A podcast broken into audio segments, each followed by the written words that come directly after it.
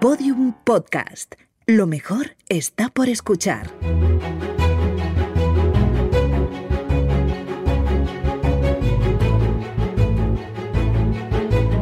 Historia de España para selectividad. Un podcast de Juan Jesús Pleguezuelos.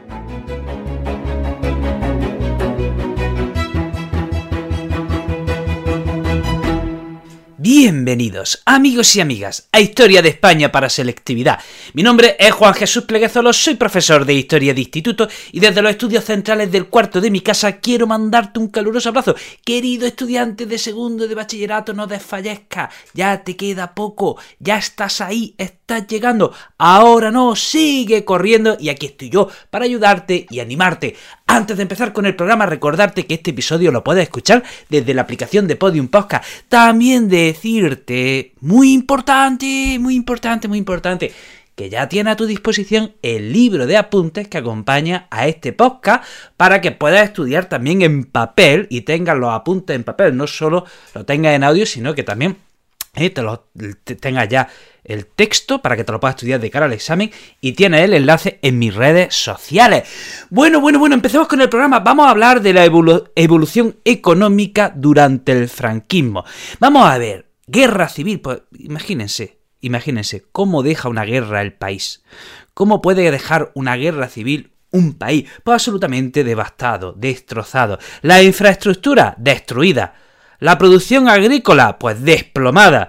¿Eh? La renta per cápita, pues hundida. Y encima, para colmo, España, al ser una dictadura, queda aislada en el contexto internacional. De manera que España, después de la guerra civil, está tocando absolutamente el fondo.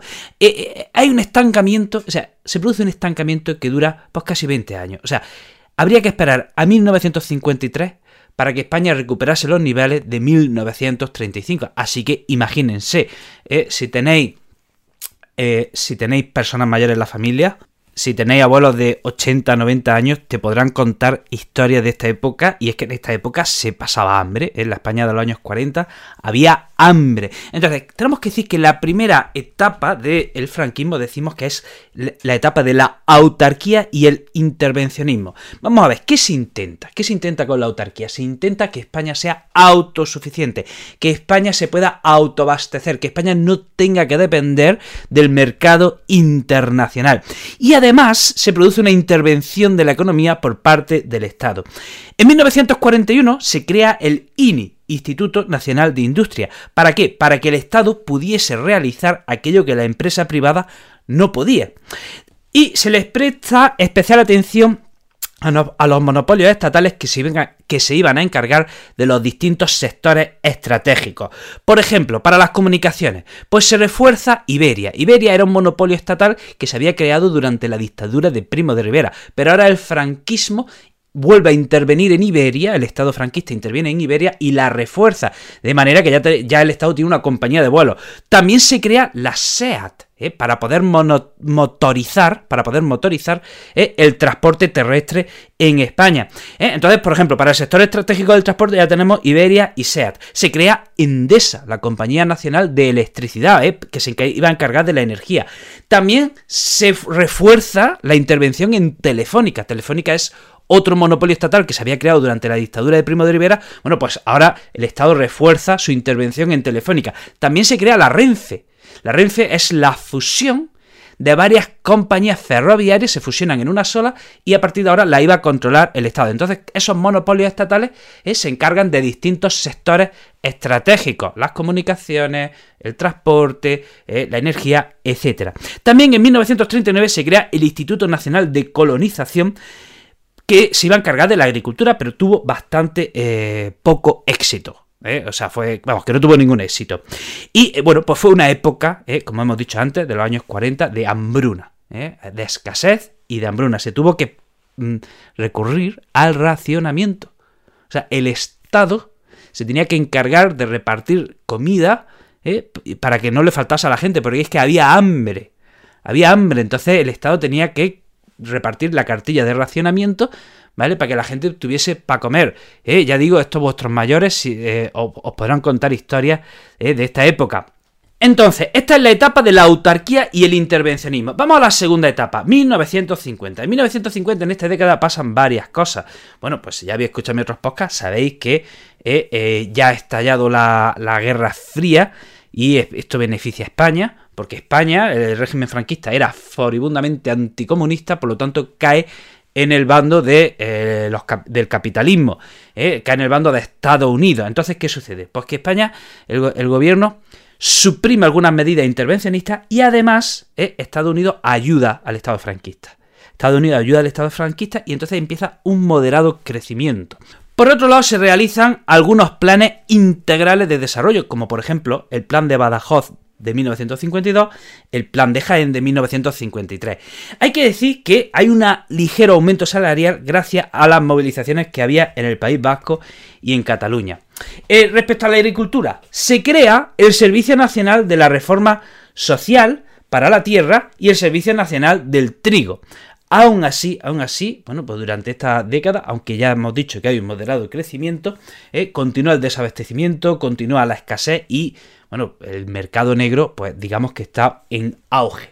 Y ahora, eh, esta fecha clave. Vamos a hablar del plan de estabilización que empieza en 1959 y que da lugar al llamado Milagro Español.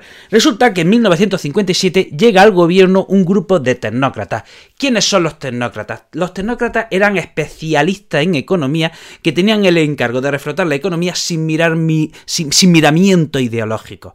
Tenían que hacer lo que hiciese falta para que la economía reflotase y empezase el crecimiento económico. Resulta que muchos de estos tecnócratas estaban vinculados al Opus Dei. Esto es muy importante, aunque no tenga que ver ahora mismo con el tema de la economía, esto es muy importante para saber la influencia que tuvo el Opus Dei en el gobierno de Franco. Entonces, hemos dicho, en el año 57 llega un grupo de tecnócratas que ponen en marcha el plan de estabilización que empieza en 1959. Y tenía dos objetivos, frenar la inflación y liberalizar el sector externo. España consigue la ayuda del Fondo Monetario Internacional. También consigue la ayuda de la Organización Europea de Cooperación Económica. Y bueno, pues España empieza a crecer económicamente. Los efectos empiezan a notarse en 1961. ¿Cuáles son los pilares de este crecimiento económico? Por un lado, el turismo. Es ahora cuando España empieza a convertirse en el destino de turismo que, eh, que, es hasta la fecha.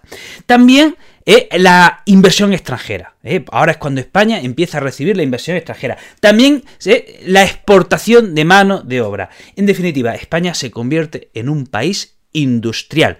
Fijaros, el PIB crece al 7% anual entre 1961 y 1974. Eso es una borrada. Eso es un crecimiento brutal. ¿eh? Que el PIB crezca un 7% entre el 61 y el 74 durante 13 años seguidos, eso es un crecimiento tremendo. O sea, la renta nacional se triplica en esos 13 años. Se crean empresas, se, se instalan otras grandes empresas del extranjero. Pasa que al tener al movimiento obrero reprimido, pues los salarios eran relativamente bajos, entonces muchas empresas vienen a España a instalar su industria. Además, muchos españoles se habían ido fuera a trabajar y mandan remesas a sus familias, de manera que hay muchas familias españolas viviendo de lo que un trabajo, de lo que uno de sus miembros estaba produciendo en el extranjero. Y también los planes de desarrollo cuatrienales estimulan la inversión. Y bueno, hemos dicho que del 61 al 74 eh, el PIB crece a un ritmo del 7%, ¿vale? Pero llegamos a 1973, ¡pa! Freno. En 1973, ¡pa! Plot twist. En 1973 sucede un acontecimiento que pone freno a ese desarrollo. Y tú que ya estás en segundo bachillerato debes de saber el por qué. Debes de saber el por qué. ¿Qué pasa? Que en 1973 estalla la crisis del petróleo, ¿vale?